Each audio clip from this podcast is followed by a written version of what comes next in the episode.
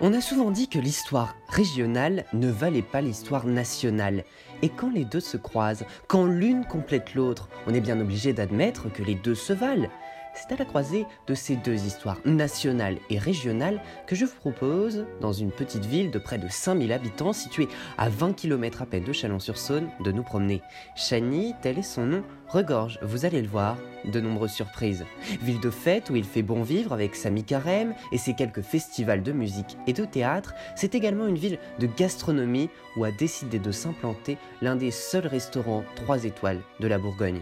Inattendu, cette ville regorge également tant d'un incroyable patrimoine comptant une église remarquable, un théâtre, une gare, une apothicairerie, tant aussi au niveau de l'art abritant des œuvres d'artistes reconnus et prisés. Chani, c'est tout ça et bien plus encore, et c'est ce que nous allons essayer de vous faire découvrir, des origines préhistoriques jusqu'à aujourd'hui, en compagnie de Gérard Néra, président de l'Office du tourisme de Chani, et adjoint au maire, chargé de la culture, du tourisme et du développement économique de la ville, dans Histoire de. Histoire de? Des histoires pour vous la raconter? C'est ici à Clarence House que le prince de Galles habite et reçoit ses invités. Ils peuvent patienter dans cette bibliothèque. Une émission écrite et animée par Lucas Gandros Fernandez et proposée par Radio Prévert.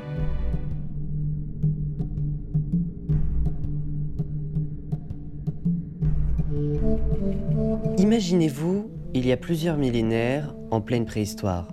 Alors que le froid rend difficile la présence humaine, étant en pleine période glaciaire, un mammouth, dans une ville que l'on surnommera plus tard Chani, se promène tranquillement. Dans les carrières de la tuilerie, on a trouvé un squelette de mammouth. C'est pour ça qu'à Chagny, il y a une rue qui s'appelle la rue de l'Éléphas, puisque c'est le nom sa- savant du mammouth. Donc, euh, et nous, à l'agence, dans la cave, on a une dent de mammouth. La préhistoire et l'Antiquité passée, où ne serait-ce cet événement, l'on ne conserve que très peu de traces, le Moyen Âge permet à la ville de prendre son essor et de gagner enfin un nom.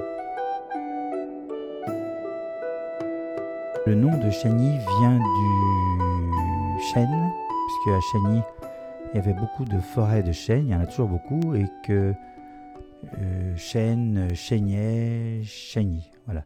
Et la devise de Chagny, c'est solo robur, ce qui veut dire du sol je tire ma force.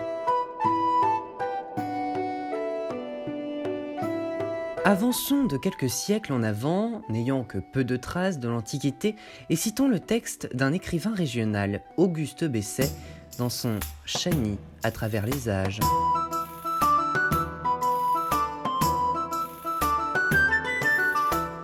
En l'an 1365, date à laquelle se sont passés les événements que nous allons raconter, existait depuis bien des siècles déjà, à l'entrée de la vallée de Deûne, en Bourgogne, un bourg qui avait nom Chéniacum, pour nous servir de la langue des anciennes chartes le concernant. Sa population, peu nombreuse, venait d'être décimée par la grande peste de 1349. Elle se composait de gens paisibles se livrant sur les coteaux voisins à la culture de la vigne que l'empereur romain Probus, ce grand bienfaiteur de la Bourgogne, avait introduite et naturalisée dans le pays, le dotant ainsi d'une source inépuisable de richesse. De nombreux artisans habitaient aussi la ville, auprès desquels venaient s'approvisionner les malheureux serfs des campagnes voisines, encore sous le joug de leur seigneur. Tel n'était pas le cas des habitants de Chagny. Ce bourg avait été érigé en commune et les habitants affranchis dès l'année 1224 par Odo de Montaigu, seigneur de Chagny, et sa femme Élisabeth de Courtenay. Dans la charte d'affranchissement, Odo de Montaigu pose comme condition que s'il est obligé d'aller à la guerre pour ses affaires particulières ou pour la défense du duché de Bourgogne, ses sujets le serviront à leurs propres dépens et se défraieront eux-mêmes. On voit que le seigneur en question mettait encore des restrictions sérieuses à ses franchises.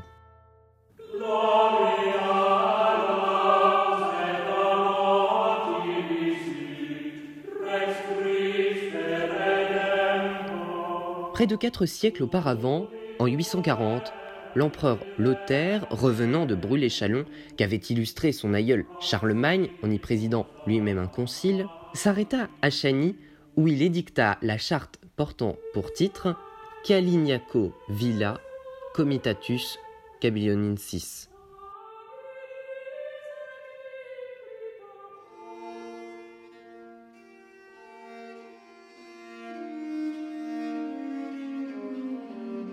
Dès l'année 1188, Hugues III, duc de Bourgogne, donne 100 soldes de péage de Chagny à l'église de Chalon. Le roi Jean le Bon, dans ses lettres patentes de 1362, dit que Chagny a été de toute ancienneté du bailliage de Chalon, mais que quelques habitants ayant fait en sorte, il était devenu du ressort de Mâcon, il le réunissait de nouveau à son ancien ressort. Par ces différents traits de son histoire passée, on voit donc qu'à la date où commence notre récit, cette petite ville était déjà très ancienne et sa situation physique expliquait amplement son ancienneté. La ville au Moyen-Âge s'est évoluée parce que Chagny était euh, au carrefour de voies de communication, puisque c'était les chemins, euh, je ne sais pas si on pouvait parler de route à l'époque, mais qui allaient dans le sud, et aussi euh, qui croisaient les chemins qui allaient et dans le Jura et euh, du côté du Morvan. Donc c'était un, carrefour. C'est pour ça qu'à Chagny, il y a beaucoup de, de, bâtiments qui sont d'anciens relais de poste, puisque c'était une halte pour les, voitures à, chevaux. Au XIVe siècle, à Chagny, on peut aussi trouver un château.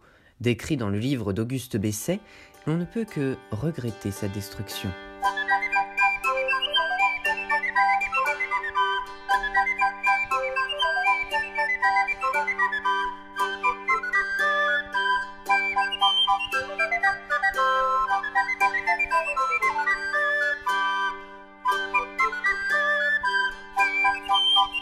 Édifiée sur le bord de la Deûne, en cet endroit large et marécageuse, son enceinte continue, flanquée d'énormes tours, percées de créneaux et de machicoulis, était entourée d'eau de tous côtés. Une massive tour carrée à pont-levis et à barbacane défendait l'entrée de la forteresse, dont les constructions grandioses couvraient un vaste périmètre. De la plateforme du haut donjon, située sur le côté opposé au pont-levis, le veilleur en permanence pouvait signaler à temps les bandes errantes et pillardes qu'elles vinssent par le défilé de Gamay, par les plaines boisées qui s'étendaient jusqu'aux rives de la Saône ou par la vallée de Deûne.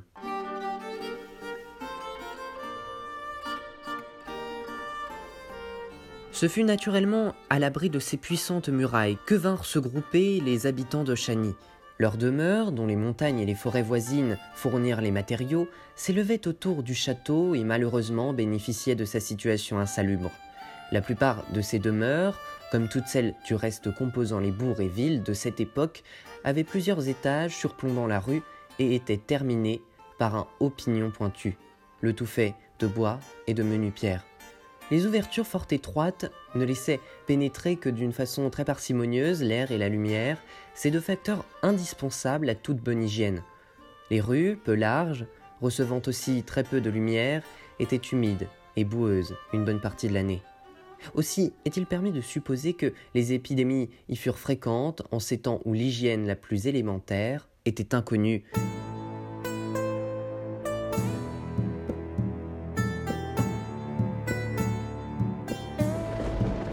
Mais les pauvres chagnassois de ces époques lointaines et troublées n'avaient pas le choix. Ils préféraient le voisinage des remparts qui les mettait à l'abri des coups de main si fréquents, quitte à subir l'effet des fièvres paludéennes qu'ils auraient pu éviter en s'installant sur la colline voisine.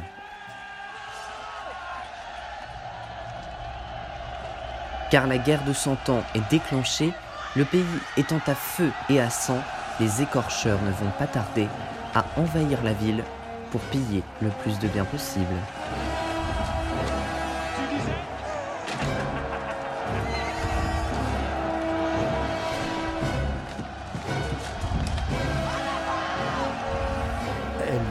Vécu de manière euh, assez euh, sauvage, on va dire, puisqu'il y a eu euh, des troupes d'écorcheurs qui sont venus à Chagny. D'ailleurs, il y a des gens à Chagny qui s'appelaient l'écorché. C'était des, des descendants de, gens qui ont été écorchés par les écorcheurs. Puisque les, écorcheurs, pour faire avouer ou faire dire où était l'éventuel trésor des gens, leur arrachaient la peau. Donc c'était sympa comme euh, traitement.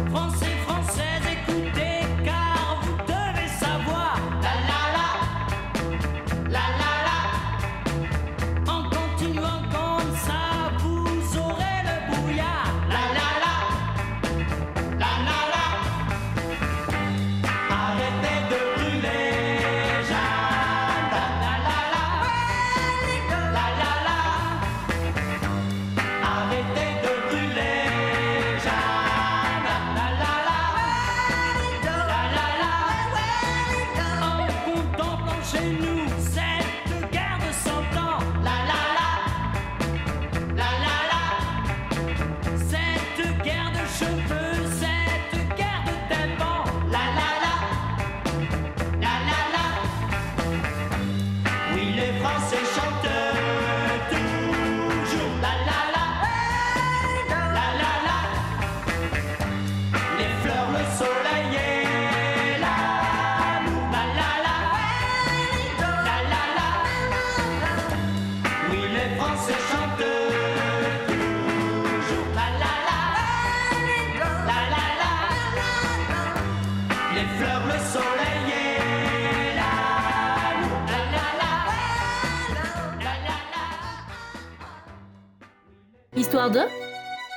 Vous la. C'est une histoire de la France, mais par, euh, au fond, ce que dit notre histoire, c'est-à-dire que tout est parti du local, et c'est ce local aussi, effectivement, qu'il faut protéger. Une émission écrite et animée par Lucas Gandros Fernandez et proposée par Radio Prévert.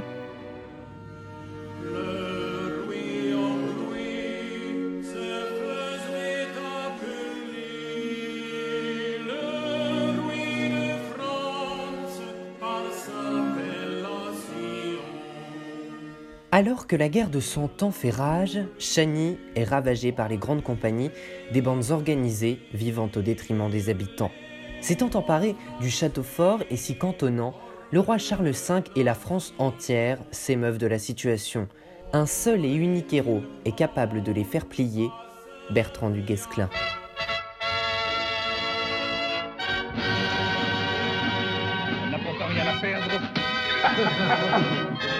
Vous serez bien payé. Je vous ferai délivrer par le roi de France 100 000 florins d'or. Au pape, avec l'absolution, je demanderai une aumône de 200 000 doublons d'or. Bertrand, pour votre loyauté et votre vaillance, je suis vôtre, moi et tous les miens. Je le jure en leur nom. Dis-nous, Guéclin, je veux ton roi de France, nous faire suer Dieu sait quel soir, mener noyer comme chien galeux. Les chiens galeux, le roi ne les noie pas. Il les fait pendre.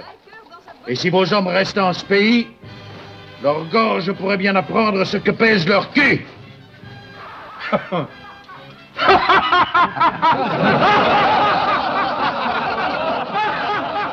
Auguste Besset nous conte l'arrivée de Bertrand du Guesclin à Chagny.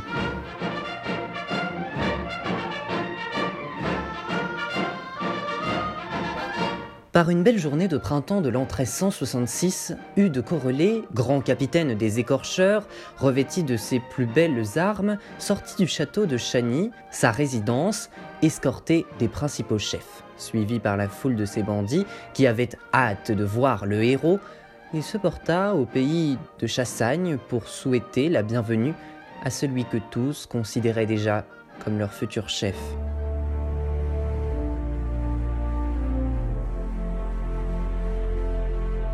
Sur la fin du jour, déboucha du défilé de Gamay un brillant cortège, de nombreuses enseignes sur lesquelles figurait l'aigle éployé flottant au vent. Un chevalier qu'à sa noble allure, à la richesse de son armure, on reconnaissait de suite pour Bertrand du Guesclin, marchait en tête.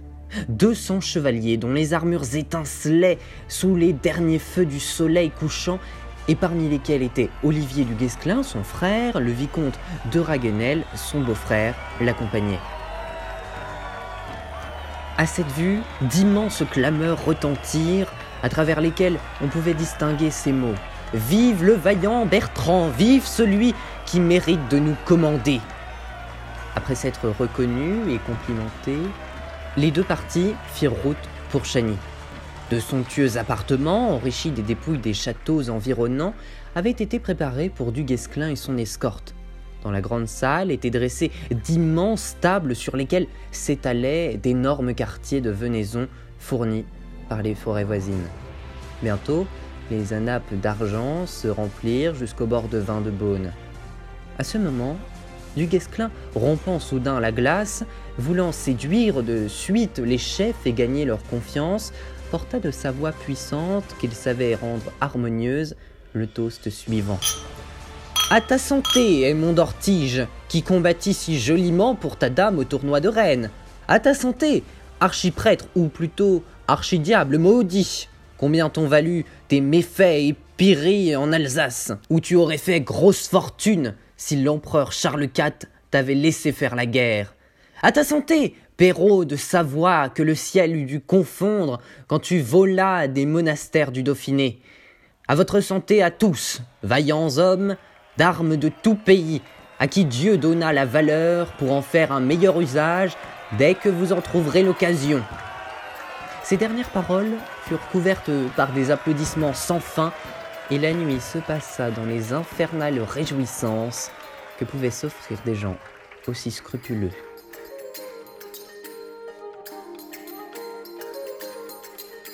Comme nous pouvions l'imaginer, Bertrand revient vainqueur de cette mission ordonnée par le roi. Sa popularité en est on ne peut plus renforcée. Une fois les compagnies chassées et malgré les désastres commis, on peut encore apercevoir quelques monuments toujours debout. En plus de quelques tours encore visibles aujourd'hui, l'église Saint-Martin arbore fièrement son clocher. Il y a un bâtiment du Moyen Âge, c'est l'église de Chagny, puisque l'église de Chagny, la construction a commencé au XIIe siècle. C'est une église cistercienne qui était euh, à l'époque dans l'enceinte du château fort de Chagny, puisque euh, c'était pas la chapelle, mais l'église du village, et qui était dans l'enceinte du château. De passage à Chagny, Victor Hugo écrira même Il y a à Chagny un remarquable clocher roman, tour carré, large, trapu, superbe. Mais à Chagny, on trouve aussi de très belles fermes, comme nous l'explique cette chanson.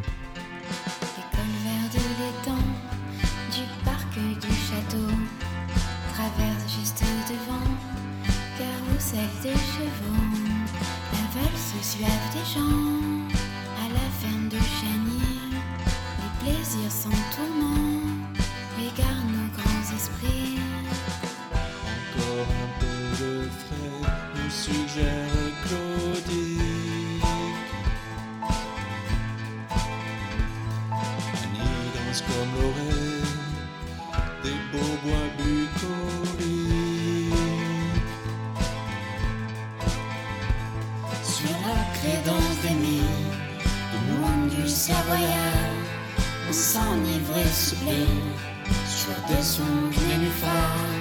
Et frérot nous a dit qu'il n'était rien sans elle.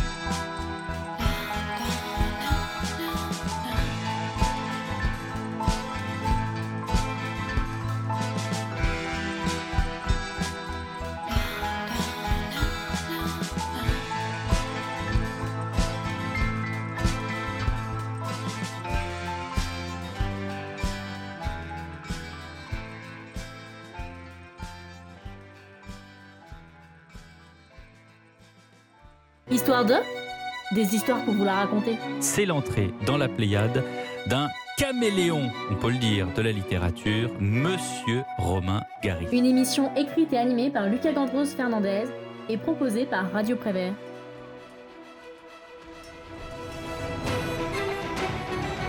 Plusieurs siècles se succédèrent pendant lesquels Chagny eut sa part de misère et de prospérité sans que, du reste, son histoire présente de nouveaux faits dignes d'être rapportés. Au XVIe siècle, en 1590, pendant les guerres de religion, alors que Henri de Navarre venait de gagner sur les troupes du duc de Mayenne la bataille d'Ivry, le comte de Cruzy, qui tenait le parti du roi de Navarre, s'empara du bourg et du prieuré de Chagny. Mais peu de jours après, 60 arquebusiers à cheval vinrent à Franc-Étrier de Mâcon, conduits par les sires de Champerny, Longecombe et de Merzay, et obligèrent les protestants à se retirer après un sanglant combat. Je n'ai pas moins peur de mourir que vous. Sachez-le. Et celui qui me cherche me trouvera là où le combat est le plus acharné. Nous ne nous battons pas pour la gloire ou pour l'honneur. Nous faisons la guerre parce qu'on nous y oblige. En face, ils se battent pour le pouvoir. Nous nous battons pour notre survie. Et aussi pour honorer Dieu, notre Seigneur. Et pour honorer Dieu. Seigneur, donne-nous la victoire.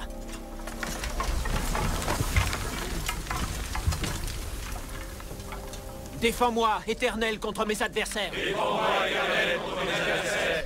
Combat ceux qui me combattent. Combat ceux qui me combattent.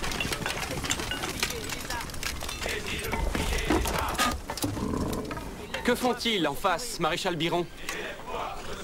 Ils prient. Ça ne leur servira à rien. Notre armée est mieux pourvue en hommes. Ne sous-estimez pas leurs soldats. Ce sont des huguenots. C'est la foi qui mène leurs troupes. Le malheureux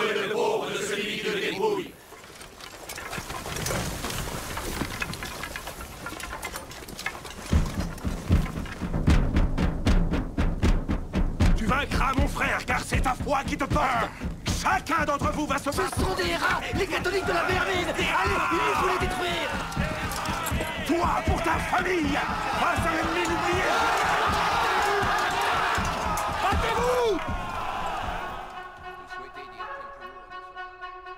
De la maison de Vienne, la baronnie de Chagny passa au marquis de Rotelin, puis au duc de Nemours, auquel l'acheta le président Jeannin.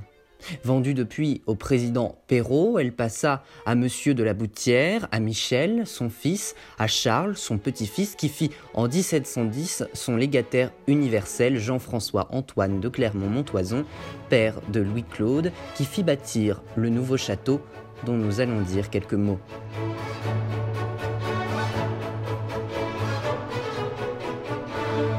Nous avons dit que le choix des premiers habitants de Chagny, au point de vue de la salubrité même de leur ville, ne fut pas très heureux. Cependant, le voisinage direct de la rivière, dépourvu de courant, ne parut pas trop influencé sur les projets de la maison de Clermont. Quand, au XVIIIe siècle, une de ses branches, celle des Clermont-Montoison, décida la construction du château qui, pendant un siècle, fit l'admiration des voyageurs traversant le pays. Pour édifier cette vaste construction d'un beau style italien et dont les plans furent dressés par le célèbre ingénieur Gautet, on choisit encore l'emplacement de l'ancien château fort, mais on se rapprocha de la rivière et on alla l'implanter en plein sol marécageux. Pourquoi? Le but échappe. Quoi qu'il en soit, une véritable forêt de pilotis devant servir d'assises fut enfoncée. Sur ces pilotis s'éleva une demeure somptueuse à laquelle travailla pendant plusieurs années une nuée d'ouvriers. Alentour subsistaient encore quelques vestiges de l'ancien château fort que les barons de Chagny avaient laissé debout à travers les nouvelles demeures qu'ils avaient édifiées, suivant le goût et les besoins de l'époque à laquelle ils vivaient. En 1787, sept ans après l'édification de son château, Louis de Clermont-Montoison fut emporté par une épidémie qui sévissait dans le pays et qui fit de nombreuses victimes parmi les troupes qui travaillaient au canal du Charolais. Bientôt, la révolution va éclater et le château sera vendu comme bien national. Acheté par un négociant du pays, M. Barthélemy Audifray, celui-ci le revendra peu après à des accapareurs de biens. En 814, on le retrouve en la possession du comte de Magdeleine. De nos jours, qu'il choisisse pour but la montagne ou la plaine, le promeneur voit encore se dresser quelquefois devant lui d'énormes bornes ayant servi à indiquer les limites territoriales du château. La, la population a évolué, euh, enfin a été assez, euh, on va dire, euh, stable pendant jusque dans les années fin 17e. Et hum, après, il y a eu une augmentation de population due justement aux, activités de, de, de, de- de vin, de négoce, de- et la population a augmenté à partir du 18e, puisque c'est à cette époque-là qu'on a agrandi l'église de Chagny d'une travée, parce que l'église était trop petite pour accueillir les fidèles. Ah oui, parce que dans cette église, il y a quand même quelque chose qui est assez... Outre le fait qu'on y abrite le cœur du président Janin, il y a dans, une chapelle de l'église de Chagny, à gauche, une reconstruction de la grotte de Lourdes, parce que, en fait, le curé, l'abbé de musique, était curé de Chagny, euh, au moment des apparitions de la Vierge à Lourdes, était euh, paralysé. Et les, après, c'était le début des miracles à Lourdes. Enfin, on allait en pèlerinage à Lourdes pour, sur les pas de Bernadette Soubirous. Et les, les, les, paroissiens lui ont payé le voyage pour aller à Lourdes en pèlerinage. Parce que euh, tous les gens qui vont à Lourdes espèrent un jour être euh, guéris. Et lui en est revenu guéri. Il est un des premiers miraculés de Lourdes reconnus. Et donc, en reconnaissance, les gens de Chagny ont construit cette grotte en, pierre à trous qu'on trouve beaucoup dans la région. Et la statue de la Vierge qui est dans cette grotte de Lourdes est une des premières, si ce n'est la première, qui a été faite pour la grotte de Lourdes à Lourdes. Et Bernadette Soubirous a dit euh, non, j'en veux pas, elle ressemble pas à la dame que j'ai vue. Et du coup, les paroissiens ont acheté cette statue en marbre de Carrare qui est à l'église de Chagny. Voilà, donc c'est un- une anecdote qui est assez intéressante puisque. euh, et puis ça a un rapport avec un miraculé de Lourdes. Autre anecdote, la ville de Chagny a longtemps possédé un grenier à sel, aujourd'hui transformé en restaurant. À l'époque, cette denrée était très chère et de lourds impôts la concernaient. Elle était gardée dans ce bâtiment, presque fortifié. Un point également insoupçonné se cache dans cette petite ville, une invention révolutionnaire. Quelque chose de très important à Chagny, c'est euh, la maison, le domaine de la folie. C'est le domaine où, où Étienne Jules Marais a inventé la chronophotographie. Donc la chronophotographie, c'est donc la, la, il, a, installé une, euh, un appareil photo sur un fusil et euh, à chaque déclenchement, enfin c'est un fusil qui n'était pas armé évidemment, à chaque déclenchement prenait une photo du, vol d'un oiseau ou du déplacement d'un humain. Ça, donc, ça décomposait, c'est lui qui a décomposé le mouvement. Et c'est grâce à lui que les frères Lumière ont inventé le cinéma. C'est à Chagny, dans le, parc de la maison euh, de la folie, puisque il a construit cette maison et les gens, ça s'appelle la folie parce que les gens disaient euh, c'est une folie là-haut, euh, tout seul, perdu. hein. Et euh, c'est dans ce parc il y a encore les, les, les petits bâtiments qu'il a construits pour se cacher avec les ouvertures, pour justement que les oiseaux ne le voient pas, et lui photographiait les oiseaux. Et c'est toujours sa famille qui habite au domaine de la folie. Et, lui, euh, c'est pareil, c'est quelqu'un qui est... On parle beaucoup de Niepce, mais, mais voilà, euh, Marais, euh, on n'en parle pas beaucoup.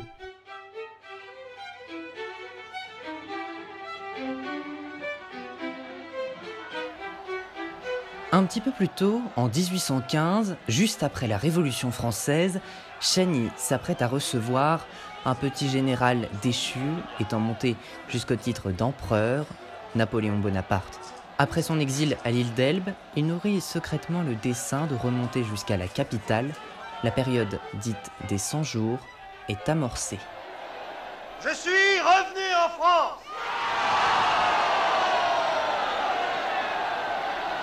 J'arrive reprendre nos droits, les miens, les vôtres, ceux de la France. Il, est, il a séjourné à Chagny. Euh, quand il est remonté de, de l'île d'Elbe, euh, pendant les 100 jours, il a fait escale à Chagny. Euh, dans un- une maison qui a été démolie maintenant, qui s'appelait la Maison Ridard, qui est à l'emplacement de l'avenue de Gaulle, euh, l'avenue qui, est- a été tracée pour mieux circuler dans Chagny. Il y avait une très belle maison qui a été démolie. Il ne reste de cette maison que la tour qu'on appelle la, dite la tour de guet. C'était une tour qui était destinée à surveiller les départs de feu aux alentours et qui après, sur laquelle on a après installé un, un télégraphe, voilà, qui a servi de, de relais de télégraphe. Elle était dans cette fameuse propriété Ridard, là où a dormi Napoléon.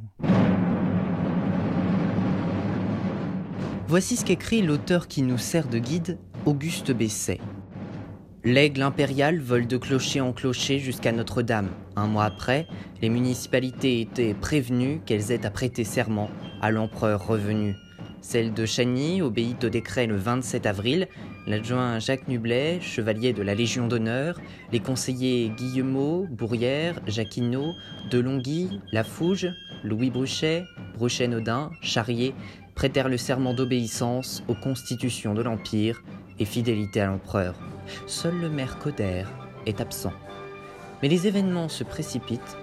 Le 18 juin 1815 avait lieu la bataille de Waterloo. Waterloo, Waterloo, Waterloo, morne plaine, comme une onde qui bout dans une urne trop pleine, dans ton cirque de bois, de coteaux, de vallons, la pâle mort mêlait les sombres bataillons. Courageux Français Vous avez fait tout ce que l'honneur exigeait. Sa grâce, le duc de Wellington, souhaite vous épargner la vie. Est-ce que vous consentez à vous rendre Merde La garde mort et ne se rend pas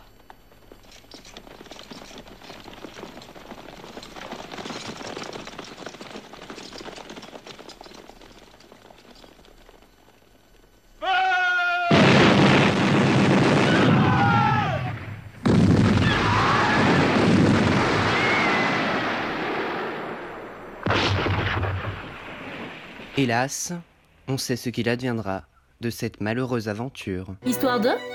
Des histoires pour vous la raconter. On va lui donner la princesse palatine, Liselotte, la fille de lecteur palatin, qui est une grosse terre cuite, si je puis dire, par rapport à la précédente. Une émission écrite et animée par Lucas Gandros Fernandez et proposée par Radio Prévert.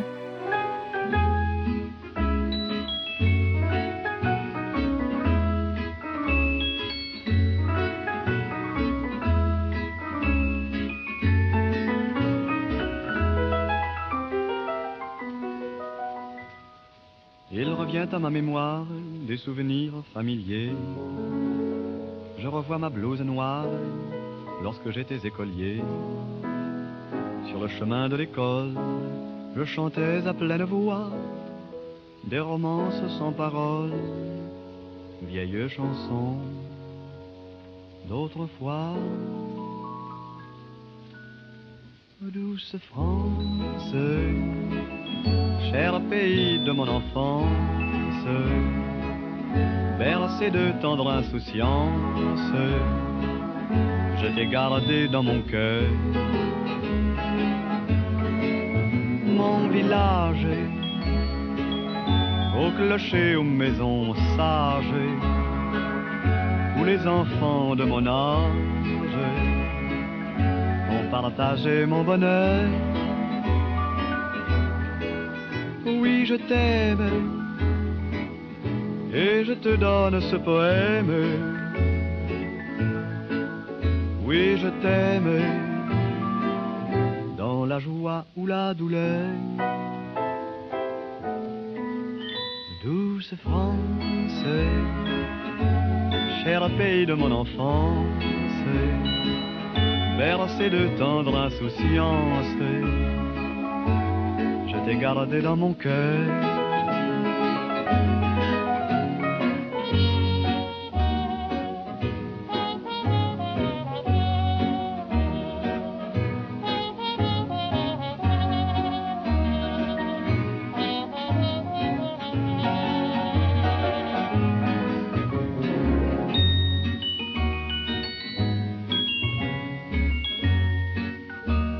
Dans cette douce France, et plus précisément dans cette douce ville de Chagny, parmi tous ces maires, un tire son épingle du jeu, le docteur Loidreau.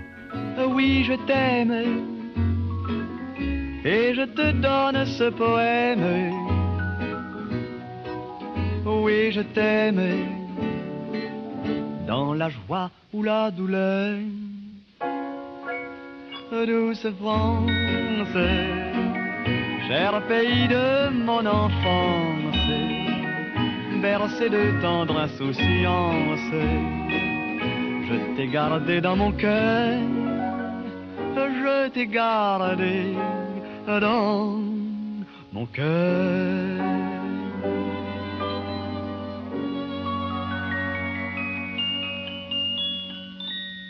Il y en a un qui est, euh, enfin, que je trouve très méconnu, c'est le docteur Loidreau, qui, est, qui était donc médecin à Chagny, euh, qui a fait installer à l'hôpital de Chagny.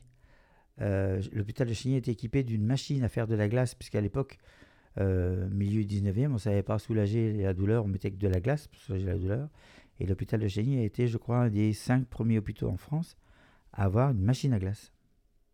Grâce au docteur Loidreau, donc, qui a été maire de Chagny, et le docteur Loidreau est celui qui a découvert le site de Chassé-le-Camp. C'est un site néolithique euh, à 8 km de Chagny. Il a fait des fouilles et euh, c'est à partir de ce site qu'on a appelé la civilisation du Chasséen. Donc c'était toutes les poteries que le docteur Loiseau a trouvées à chasser sont au musée Rollin à Autun. Et il, avait, il était assez visionnaire, puisqu'il c'est lui qui a fait construire l'hôtel de ville qu'on voit actuellement.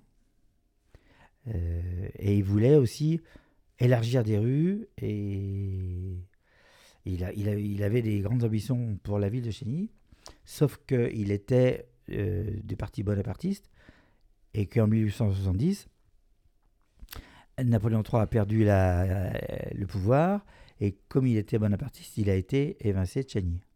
Et à la même époque, on construisait à Chagny un très beau théâtre à l'italienne, euh, qui a aussi lui une très belle histoire puisque en fait, c'est le bâtiment appartenait à un notaire de Chagny qui s'appelait Charles Carré et qui avait une amie euh, très très chère, dirons-nous, qui se prétendait cantatrice et qui un jour lui a dit euh, Je veux que tu me construises un théâtre. Donc l'amie cantatrice euh, n'a laissé aucun souvenir dans les annales, on ne sait même pas comment elle s'appelait. Donc elle n'a pas dû faire carrière dans le, chant lyrique, sauf que euh, grâce à elle, Chagny a, un, très beau théâtre à l'italienne euh, avec une acoustique magnifique.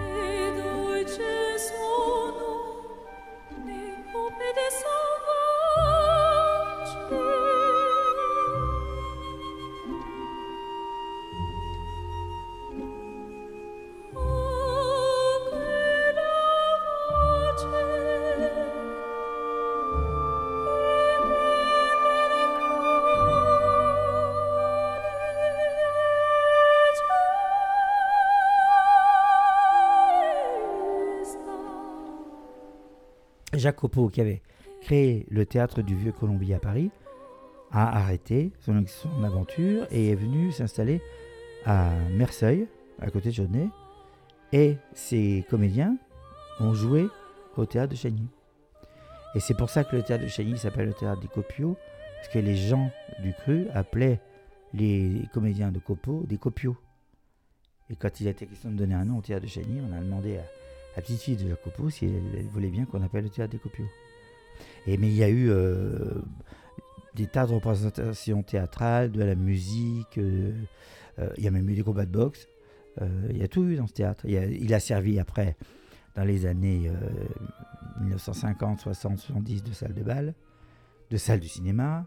Et puis, depuis quelques années, il a retrouvé sa fonction de, de vrai théâtre avec une, une programmation annuelle euh, avec des événements culturels importants comme le festival de théâtre, les moments musicaux qui vont, vont bientôt avoir lieu, et puis euh, des troupes qui viennent aussi en résidence pour créer des spectacles. D'autres événements culturels se déroulent également à Chagny, comme sa fameuse mi-carême qui a fêté ses 100 ans en 2021. La mi-carême, c'est donc euh, une tradition, c'est enfin, comme carnaval.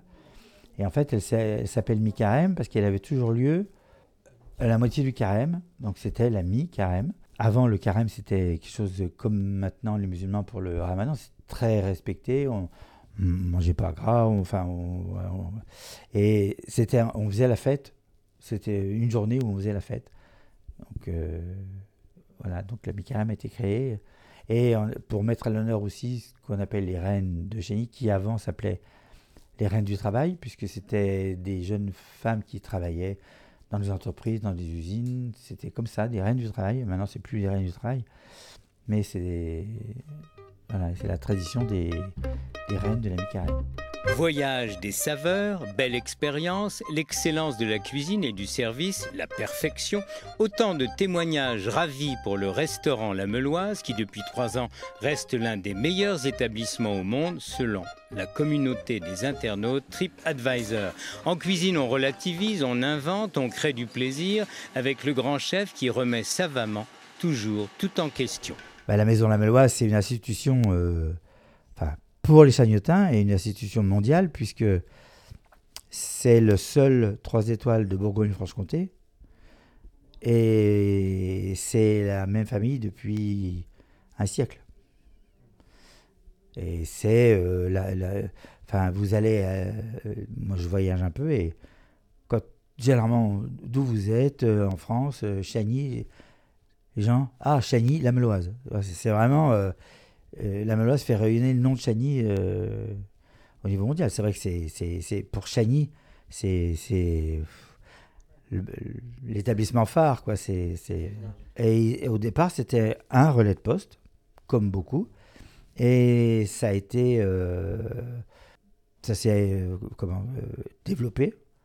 Et Pierre Lamelloise avait créé l'établissement. Après, Jean Lamelloise, c'est lui qui a eu euh, deux étoiles Michelin. Et après, Jacques Lamelloise a eu trois étoiles au guide Michelin. Donc, ça a été, c'était vraiment. euh, enfin, c'est, toujours le restaurant, l'établissement phare. Au fil, euh, au fil des années, je, je me suis vraiment exprimé et puis maintenant c'est ma cuisine. Depuis euh, 3-4 ans, c'est vraiment ma, ma cuisine.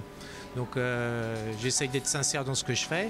Dans le palmarès français, le restaurant La Meloise devance l'établissement Pic à Valence et le restaurant de l'hôtel Bristol à Paris. Il est maintenant temps pour nous de conclure et clôturer cette émission dédiée à la ville de Chagny.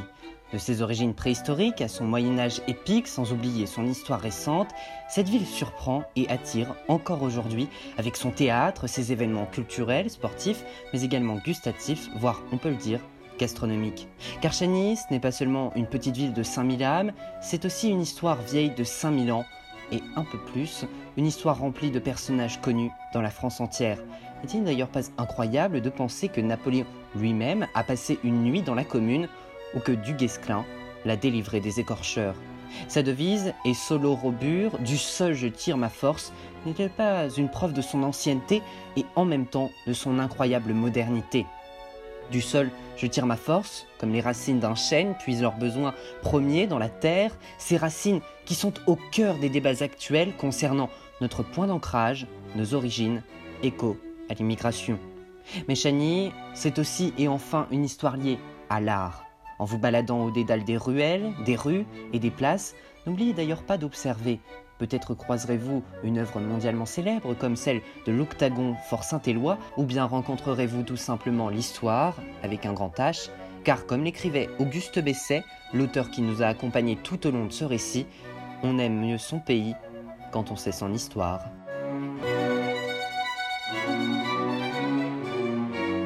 Remerciements vont bien sûr à Gérard Néra, président de l'Office du tourisme de Chagny et adjoint au maire chargé de la culture, du tourisme et du développement économique de la ville, qui a aimablement accepté de participer à l'émission. Il vous invite d'ailleurs à venir découvrir Chagny, que ce soit en visite guidée proposée par l'Office du tourisme, à vélo ou à pied au hasard des rues. Il vous donne aussi rendez-vous pour les événements annuels organisés par la ville tels que sa mi-carême, ses festivals de théâtre et de musique, mais également chaque dimanche matin pour son marché, l'un des plus grands de la région. Avec son équipe, il vous accueillera deux rues des Halles pour répondre à chacune de vos questions et vous conseiller des activités dans la ville, mais également alentour. Pour plus d'informations, rendez-vous sur le site cheny-bourgogne-tourisme.com ou bien appelez le 03 85 87 25 95.